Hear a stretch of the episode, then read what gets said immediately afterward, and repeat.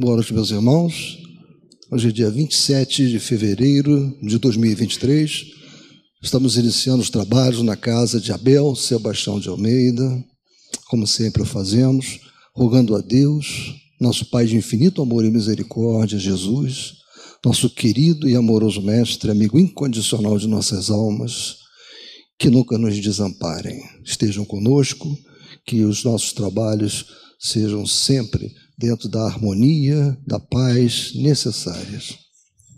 E, meus irmãos, agora nós vamos iniciar efetivamente os trabalhos, chamando a nossa querida Gesilda. Já estávamos com muita saudade. Gesilda, venha, por favor, por gentileza, fazer a leitura da nossa página.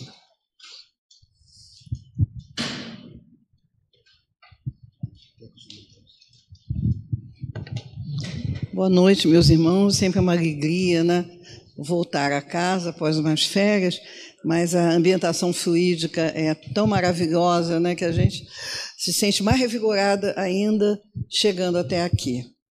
Então, nós vamos fazer essa leitura rogativa do outro. É pelo Espírito de Meimei, a psicografia de Francisco Xavier e o livro é Caminho Espírita. Sei que te feri sem querer, em meu gesto impensado. Pretendias apoio e falhei quando mais necessitavas de arrimo. Aguardavas alegrias e consolo através de meus lábios e esmaguei-te a esperança. Entretanto, volto a ver-te e rogo humildemente para que me perdoes. Ouviste minha palavra correta e julgaste-me em plena luz, sem perceberes o espinheiro de sombra encravado em minha alma.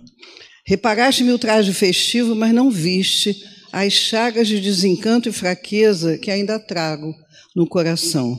Às vezes encorajo muitos daqueles que me procuram fatigados de pranto, não por méritos que eu não tenho, e sim esparzindo os tesouros de amor dos espíritos generosos que me sustentam. Contudo, justamente na hora em que me buscaste, chorava sem lágrimas, nas últimas raias da solidão. Talvez por isso não encontrei comigo senão frieza para ofertar-te. Releva-me o desespero quando me pedias brandura e desculpa-me o haver-te dado reprovação quando esperavas entendimento. Deixa, porém, que te abençoe de novo, e então lerás em meus olhos estas breves palavras que me pararam na boca. Perdoa-me a falta e tem dó de mim. Essa página é belíssima, né? Porque retrata os sentimentos, não é? Muitas vezes que nós trazemos, e mesmo quando às vezes a, a, você procura ajudar, está imbuído disso, o coração às vezes está em chagas. E você tem que realizar essa tarefa, não é isso? E amparado sempre pelo Espírito luminoso que nos guia e nos concede a possibilidade de ir para frente. Então, é linda essa página, é uma página profundamente sentimental, né? E que a gente possa dar início às demais partes da nossa casa nessa noite.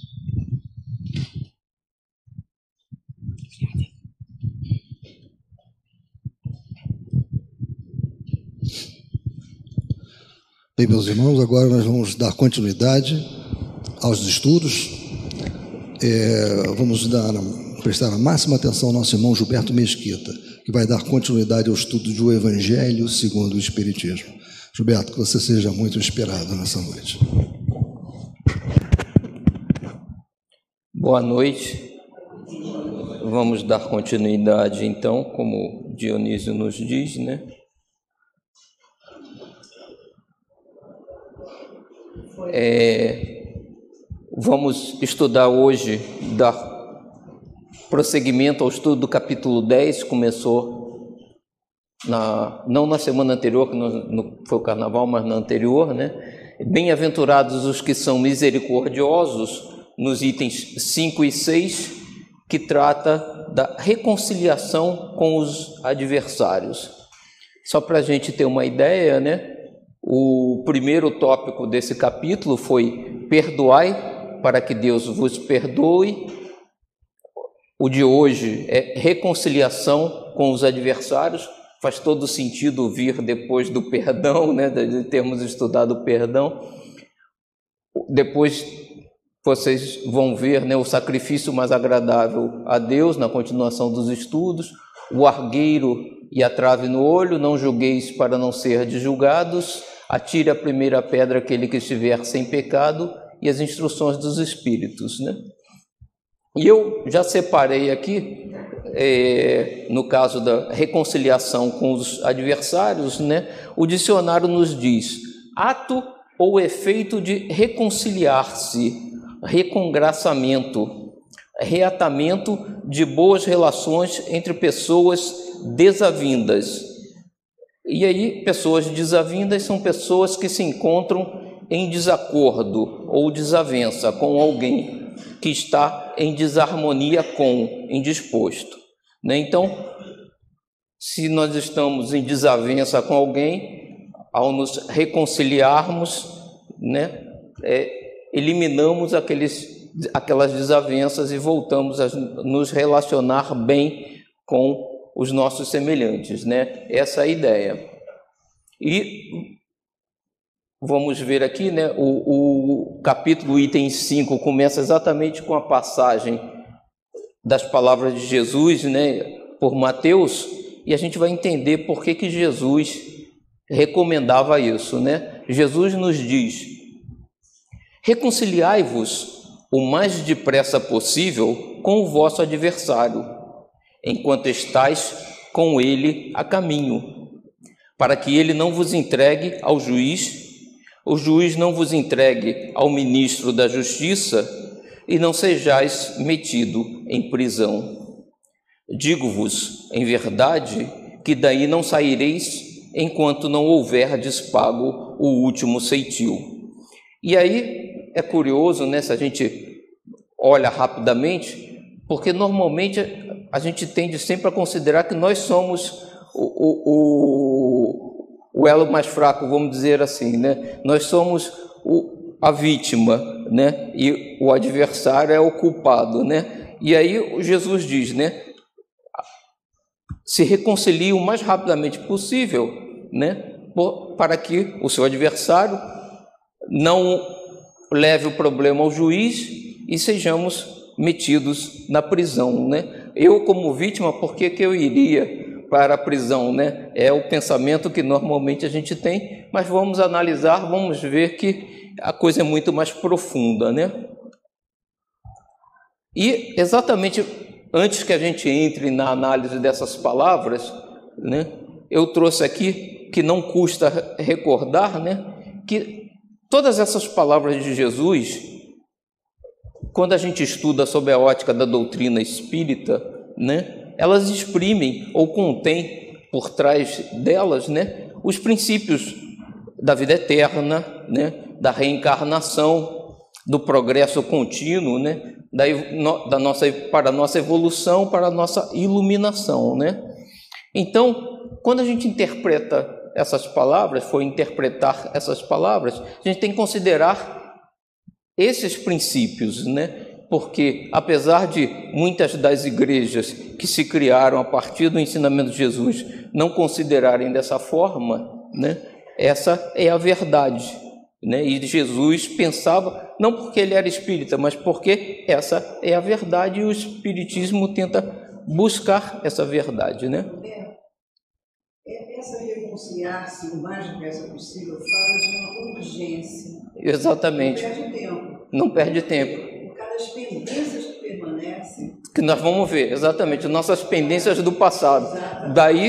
E criando novas no presente. Daí é que eu digo, exatamente, essas palavras de Jesus trazem esses conceitos de vida eterna, de reencarnação, porque aí a gente entende mais corretamente por que a urgência, inclusive, é, porque algumas dessas coisas vêm de longas datas, né? E por isso Kardec sempre menciona né, é, que o Espiritismo é, te, traz esse conceito né, de retirada do véu que encobre a verdade por trás das palavras de Jesus. Né? E a gente tem que ter sempre claro esses conceitos. E qual é esse véu? Né? O véu que cobre essas palavras é a crença na vida única, da criação do ser no momento da criação, né, do céu e inferno como destinos finais, né, únicos, e da impossibilidade do progresso posterior, ou seja, depois da desencarnação, teoricamente, a gente não progrediria mais, né? Então, quando a gente tira esses conceitos, né, e troca por aqueles conceitos da reencarnação, da vida eterna, da pré-existência do ser, né, e a pós-existência depois da morte, da evolução contínua, da reencarnação, da volta para continuar o nosso trabalho de desenvolvimento, essas palavras se tornam muito mais claras. Né? Então, quando a gente faz essa troca desses conceitos pelos conceitos espíritas, a gente está retirando o véu que encobre a verdade contida na mensagem, né? Porque João já dizia, né? No próprio Antigo Testamento: Conhecereis a verdade e a verdade vos libertará, né? E que é o que o Espiritismo pretende trazer à nossa liberdade, né? E Jesus, né? E aí a gente vai então analisar, antes da gente entrar né, no que Kardec diz sobre isso, a gente vai dar uma olhada nisso também, mas a gente vai fazer uma análise aqui dessas palavras e a gente vai analisar cada trecho. Né? Vamos começar pelo reconciliai-vos, né? o mais depressa possível com o vosso adversário. E eu trouxe aqui, nessa análise que a gente vai fazer agora inicialmente, algumas passagens do livro Pão Nosso, de Chico Xavier, por Emmanuel, e Emmanuel diz o seguinte, exatamente sobre isso, né? A advertência do mestre, no entanto, é fundamentalmente consoladora para a consciência individual, para cada um de nós, né? Assevera a palavra do Senhor. Concilia-te. O que equivale a dizer? Faze de tua parte, né? E Jesus nos concitava, como a Gesilda ressaltou, para que a gente faça isso o mais rápido possível, né? E aí eu trouxe aqui o seguinte: ele dizia, né, Jesus, reconcilia-te e não apenas concilia-te. O que isso significa? Significa que esse que hoje é o nosso adversário, em algum momento já foi meu amigo, né, meu parceiro. E hoje em dia, por um problema de desavença, né, estamos em campos diferentes como adversários, né? Então, Jesus já nos trazia a informação de que a reconciliação significa estivemos conciliados um dia, perdemos esse, essa conciliação, né, nos tornamos adversários e agora precisamos nos reconciliar. Né? E isso pode ter ocorrido em vidas passadas, né? não apenas nessa vida. A gente traz adversários antigos de vidas passadas que a gente tem o quanto antes resolver esse problema, até porque estamos perto da transição planetária e cada vez mais à pressa para resolvermos os nossos problemas do passado, né? E continuando nessa análise, né? Então, Jesus dizia: reconciliai-vos o mais depressa possível com o vosso adversário, enquanto estáis com ele a caminho. O que, que Jesus queria dizer com isso, né? Pensando né, dessa forma que a gente é, colocou, de que somos seres eternos, tivemos várias encarnações, né? Então a gente possivelmente convive entre nós, né? Com os nossos amigos, com os nossos adversários há muito tempo, né? E Enquanto estamos juntos, enquanto, por exemplo, não somos levados para planetas diferentes, e esse, vamos aproveitar esse tempo e sanar as nossas dívidas, sanar os nossos problemas, né? fazer a reconciliação com aqueles que hoje em dia são nossos adversários. Né? Então a gente convive com um grupo né, que forma o nosso grupo espiritual, desse grupo espiritual, certamente temos amigos e temos adversários, e no conjunto das nossas encarnações, desenvolvemos esses problemas nas nossas relações com eles, e principalmente quando nós estamos aqui encarnados, é o momento de aproveitar, se eles estão encarnados conosco, muitas vezes estão, para essa reconciliação, até porque quando a gente encarna, a gente traz o sentimento, né? A gente olha para alguma pessoa, alguma pessoa olha para nós e diz: não sei por que eu não gosto daquela pessoa, né? Aquele, aquele sentimento a gente traz, mas se estamos aqui, a gente não esquece um pouco do passado, é a oportunidade de resolver os problemas e recomeçar, né? Reconciliarmos com todos, né? Para exatamente acelerar essa é, nossa evolução que urge, dado que os tempos são chegados, né? E continuando essa análise, né? Vamos reler aqui de novo, dizendo: Reconciliai-vos o mais depressa possível com o vosso adversário, enquanto estáis a caminho, para que ele não vos entregue ao juiz, o juiz não vos entregue ao ministro da justiça e não sejais metido em prisão, né? E aí, como eu dizia no início, né? Normalmente a gente se coloca na posição de vítima e diz: mas por que, que eu iria ser preso se eu sou a vítima, né? É, vamos ver então o que, que Emmanuel nos diz sobre isso, né? Emmanuel nos diz ainda no livro Pão Nosso, de Chico Xavier e Emmanuel, o seguinte: corrige quanto for possível relativamente aos erros do passado, movimenta-te no sentido de revelar a boa vontade perseverante, insiste na bondade e na compreensão. Então, Emmanuel reforça que Quanto for possível, a gente tem que trabalhar os nossos erros do passado, porque todos nós erramos, né? Se o adversário é ignorante, medita na época em que também desconhecias as obrigações primordiais e observa se não agiste com piores características. Então, Emmanuel nos concita a fazermos uma análise, nós nos esquecemos do passado, mas conhecemos os, os nossos sentimentos, conhecemos as nossas vontades, os nossos desejos, podemos estimar o que há de certo dentro de nós, o que há de errado dentro de nós, né? É, e aí, será que a gente não agiu pior do que aquele que a gente acusa hoje em dia de nosso adversário de ter cometido contra a gente alguma coisa, né? E Emmanuel diz ainda: se é perverso, categoriza-o a conta de doente e dementado em vias de cura. Ou seja, nós também já fomos assim, né? Em algum momento. Não tínhamos o conhecimento, agimos errado, né? como dementados. E se hoje em dia estamos melhores, pode ser que o nosso adversário ainda não esteja, né? Emmanuel continua: Faze o bem que puderes, enquanto palmilhas os mesmos caminhos, aquilo que a gente comentava, né? Porque se for o inimigo tão implacável que te busque entregar ao juiz, de qualquer modo, terás então igualmente provas e testemunhos a apresentar.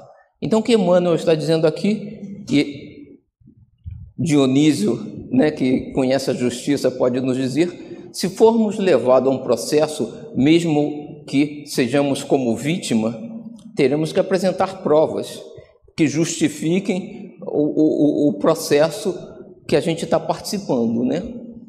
Conhecendo o nosso passado de erros, que provas vamos apresentar, né? É por isso Jesus já dizia, e Emmanuel está aqui explicando, né? Normalmente nos achamos vítimas, mas muito possivelmente temos culpa também. Né? E se somos levados ao julgamento, teremos que apresentar as provas. Se não tivermos as provas, ou se as provas nos incriminarem mais ainda, estamos complicados. Né? Então é melhor que o, o julgamento não se faça, é melhor que façamos um acordo e que isso não seja necessário que seja levado à justiça, né? Então é isso que Emmanuel nos diz, né? E ele diz: um julgamento legítimo inclui todas as peças. E somente os espíritos francamente impenetráveis ao bem sofrerão o rigor da extrema justiça. Se nós não perdoamos, se nós temos um adversário que a gente não perdoa e que a gente acha que ele foi o culpado de ter cometido algum erro, mas que possivelmente nós também agimos de má fé em algum momento contra ele, nós vamos também receber todo o rigor da lei, assim como ele. Ou seja, melhor que esse julgamento não se faça, melhor que a gente entre em acordo o quanto antes, né? Porque só se a gente fosse realmente muito bonzinho, praticando bem o perdão, para aí sim receber né, é, algum privilégio da lei, vamos dizer assim. Né? Caso contrário, todo o rigor da lei contra nós, teoricamente vítimas, né, que não somos na verdade. Então, daí a urgência né, de é, nos reconciliarmos o quanto antes, não termos inimigos, porque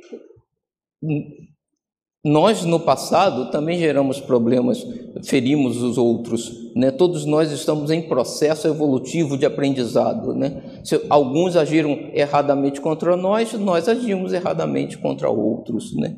Então, todos temos algum tipo de culpa, e se formos levar né, ao juiz e para ver, nós também seremos afetados pela lei. Né? E aí, voltando aqui, né, para terminar, reconciliai-vos o mais depressa possível com o vosso adversário, enquanto estáis com ele a caminho, para que ele não vos entregue ao juiz, o juiz não vos entregue ao ministro da justiça e não sejais metido em prisão. Digo-vos em verdade que daí não saireis enquanto não houverdes pago o último ceitil, né? o último centavo é, que devemos porque todos nós devemos, né?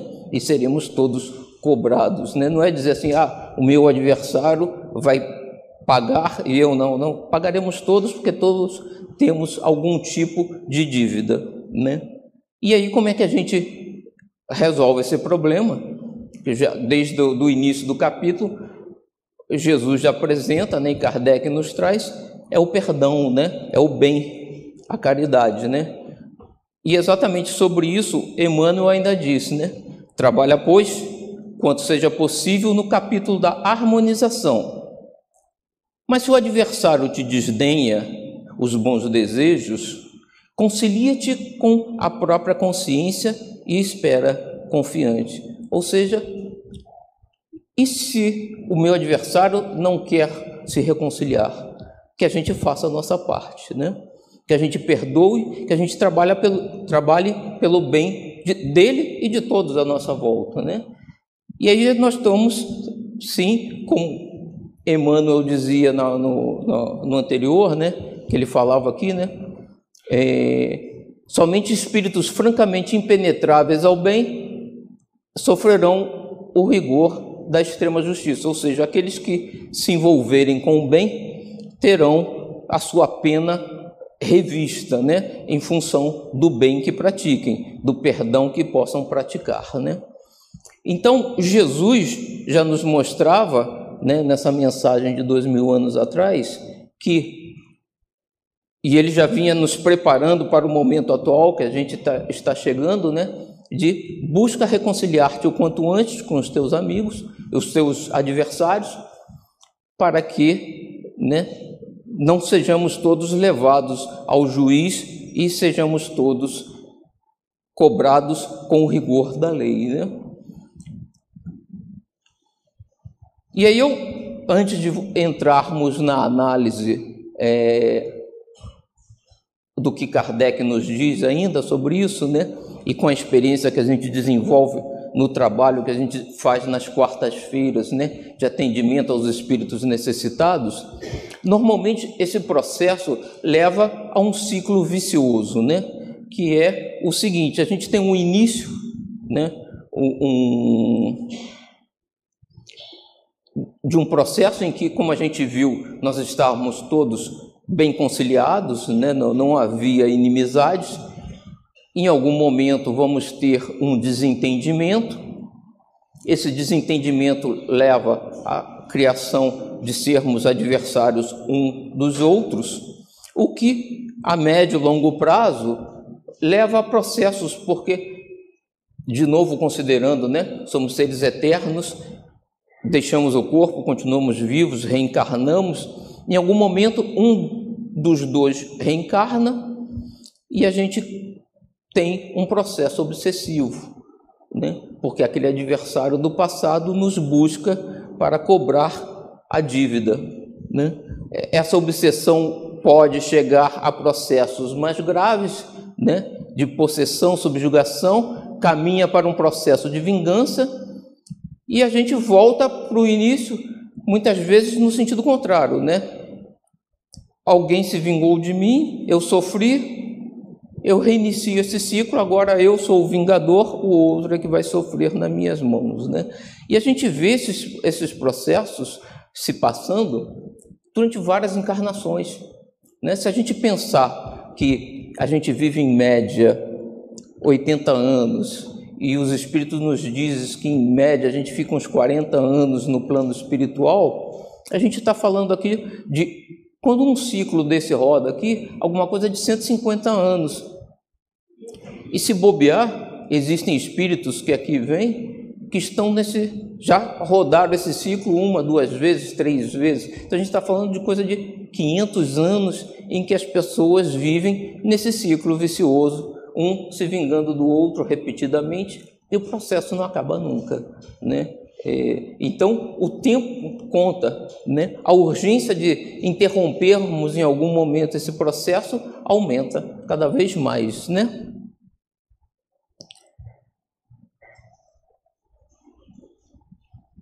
Alcir, ah, andou. Como é que a gente andou demais agora? Como é que a gente é, é, quebra esse processo. Né? A gente tem que criar o círculo virtuoso, né? não o vicioso. Né?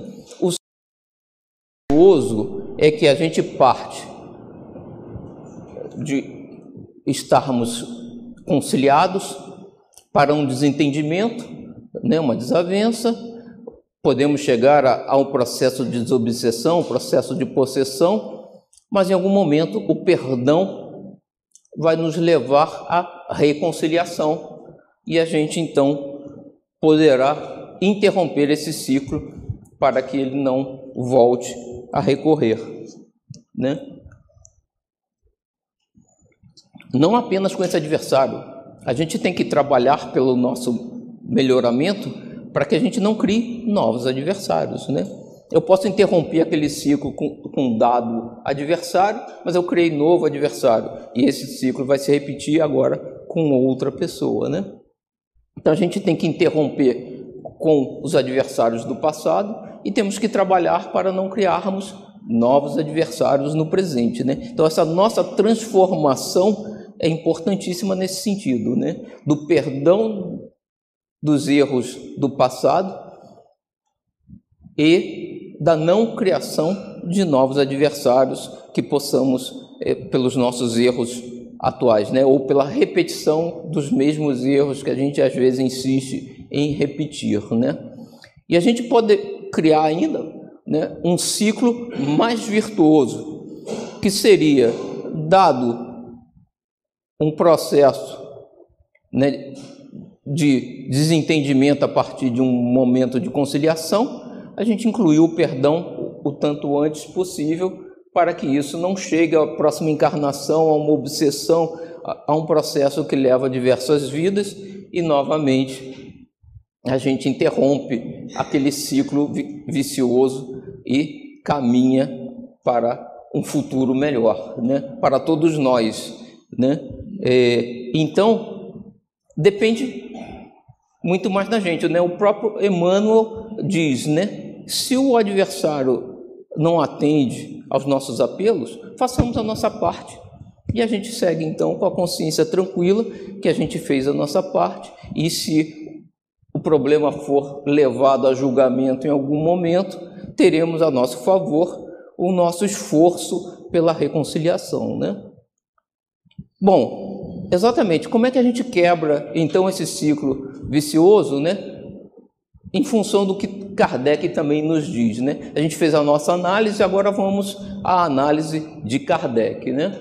Então Kardec nos diz: na prática do perdão, como em geral na do bem, não há somente um efeito moral, há também um efeito material. Como a gente viu, né, como o próprio Emmanuel nos coloca, né, ao perdoar os nossos adversários e trabalharmos pelo bem de todos, né, além do efeito moral do perdão, a gente está evitando problemas futuros, porque esses processos obsessivos nos trazem dor, sofrimento, doenças, uma série de inconvenientes.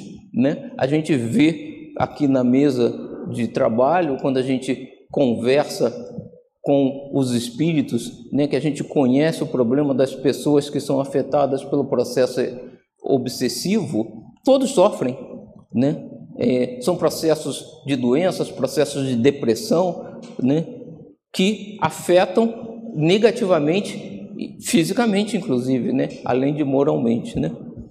E Kardec continua: a morte, como sabemos, não nos livra dos nossos inimigos. Os espíritos vingativos perseguem muitas vezes com seu ódio, no além-túmulo, aqueles contra os quais guardam rancor donde decorre a falsidade do provérbio que diz: morto o animal, morto o veneno quando aplicado ao homem. Ou seja, na verdade não morremos, né? Então a morte mas o espírito mais livre ainda fica para trabalhar no processo de vingança se ele tem rancor. E a gente vê que muitos casos ainda hoje em dia acontecem devido a esse problema, né? Kardec continua então: o espírito mal espera que o outro, a quem ele quer mal, esteja preso ao seu corpo e menos livre, para mais facilmente o atormentar, ferir nos seus interesses ou nas suas mais caras afeições Nesse fato reside a causa da maioria dos casos de obsessão, sobretudo dos que apresentam certa gravidade, quais os de subjugação e possessão. Então, Kardec confirma aquela nossa visão de que esses problemas de nós trazermos adversários das nossas vidas passadas influem em processos obsessivos na vida atual e a gente tem visto que isso é um problema bastante grande hoje em dia, né? O obsidiado e o possesso são, pois, quase sempre, vítimas de uma vingança cujo motivo se encontra em existência anterior e a qual o que a sofre deu lugar por sua conduta. Então, Kardec está aqui comentando daquele ciclo que a gente comentou, né? Se eu sofro um processo obsessivo hoje, muita gente pergunta, mas por que Deus permite? Deus permite que o processo obsessivo ocorra e que aquele vingador atue sobre mim, porque eu cometi um erro no passado, né? E aí, muitas vezes, esse é um ciclo que aconteceu várias vezes, né? Eu fiz mal a ele, ele fez mal a mim, eu fiz mal a ele, ele fez mal a mim. E a gente vem rolando esse processo, esse ciclo vicioso há anos, há séculos, né? E aí Deus permite, porque é o que Jesus já nos dizia. A lei, se eu não, dou, não ofereço perdão, se eu não trabalho pelo bem, a lei me oferece o rigor das penas que eu tenho que sofrer pelo meu comportamento errado, né? Então eu erro duas vezes, né? Eu agi mal contra aquele é, ser, eu não o perdoo quando ele me revidou, por exemplo, e continuo não praticando bem, não só com ele, mas com os outros né, companheiros, e aí eu estou sujeito a sofrer o rigor da lei. E o rigor da lei é: se eu fiz sofrer alguém, eu vou sofrer também. Né? É assim que a lei funciona. Né? E aí eu marquei aqui porque é exatamente o que a gente dizia, né? O obsidiado e o possesso são, pois, quase sempre vítimas de uma vingança cujo motivo se encontra em existência anterior e a qual o que a sofre deu lugar por sua conduta, né? Ele agiu errado também, não é vítima, está sofrendo hoje em dia pela, por ser culpado na vida passada, né? Deus o permite, Kardec nos diz, para os punir do mal que a seu turno praticaram, ou, se tal não ocorreu, por haverem faltado com a indulgência e a caridade, não perdoando. Daí Kardec afirmar o tempo todo, né? fora da caridade não há salvação. Nós queremos parar de sofrer, temos que começar a trabalhar no bem, no perdão dos nossos semelhantes. Esse é o caminho. O que falta no mundo hoje em dia, exatamente, amor, mas no sentido do amor, né, que leva ao bem, o carinho, o perdão, né? É assim que a gente vai mudar o mundo e mudar a nós mesmos, né? Para que nós deixemos de sofrer, né? Por isso que Jesus já nos dizia, né? Nós temos que amar a Deus acima de todas as coisas e ao próximo como a nós mesmos. Se eu estou sofrendo e eu não estou trabalhando para deixar de sofrer, porque eu mesmo não me amo, né? Porque a hora que eu realmente me amar, eu falo assim, vou fazer tudo para deixar de sofrer, para ter um futuro melhor. E quando eu começar a me amar, eu vou automaticamente nesse processo passar a amar também o meu próximo, né? E aí a gente resolve a maioria desses problemas. E aí Kardec ainda nos diz, né? Importa, conseguintemente, do ponto de vista da tranquilidade futura, que é o que, né, o que a gente está falando, da nossa felicidade futura, né, de um futuro melhor, que cada um repare o quanto antes os agravos que haja causado ao seu próximo, que perdoe aos seus inimigos, a fim de que, antes que a morte lhe chegue, por isso eu lhe dizia, né, de preferência ainda em vida, se possível, não que não seja possível fazer a reconciliação no mundo espiritual, mas se tivermos oportunidade de fazer aqui em vida ainda, melhor, né? esteja apagado qualquer motivo de dissensão, toda causa fundada de ulterior animosidade, né, de animosidade futura. Por essa forma, de um inimigo encarniçado neste mundo, se pode fazer um amigo no outro. Pelo menos o que assim procede põe de seu lado o bom direito. Ou seja, mesmo que a gente não consiga, mas a gente está tentando a gente está colocando o direito ao nosso lado. E Deus não consente que aquele que perdoou sofra qualquer vingança. Então, se a gente hoje em dia está sofrendo algum processo obsessivo e temos adversários no mundo espiritual atuando contra a gente, temos certeza que nós ainda não estamos no ponto adequado, né? não fizemos a caridade necessária, não perdoamos da forma adequada, porque se o tivéssemos feito, como Kardec nos diz, Deus não consente que aquele que perdoou sofra qualquer vingança.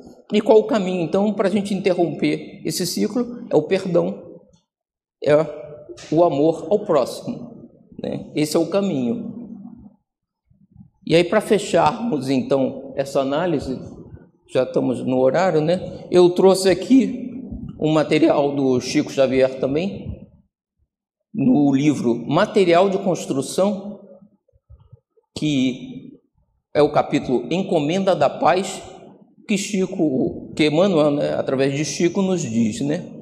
Peçamos a Deus aquilo que necessitemos, mas em favor de nossa paz, roguemos ao Senhor a força precisa, a fim de procurar por nós mesmos a reconciliação e a harmonia com aqueles irmãos com os quais nos sintamos conflitados, seja por incompreensões deles mesmos ou porque os tenhamos ofendido. Então, esse texto é quase uma prece, né? Que a gente devia repetir porque esse é o caminho de nos libertarmos desse tipo de problema, né? E da dor que ela traz, esses problemas trazem a todos nós. Uma boa noite a todos, meus irmãos.